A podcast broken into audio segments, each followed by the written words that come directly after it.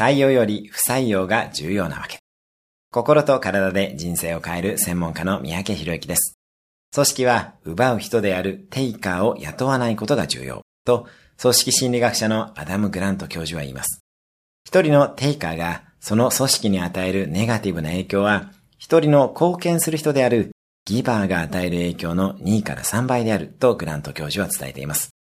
よって採用においては素晴らしい人を雇うこと以上にダメな人を雇わないことが大切になります。ただ、これは一緒に働いてみないとわからないもの。適切な使用期間を設定したり、仮にテイカーが入社してしまった場合にやめていただく仕組みを持つことも大切になりますね。今日のおすすめアクションです。あなたの周りのギバーに感謝を伝える。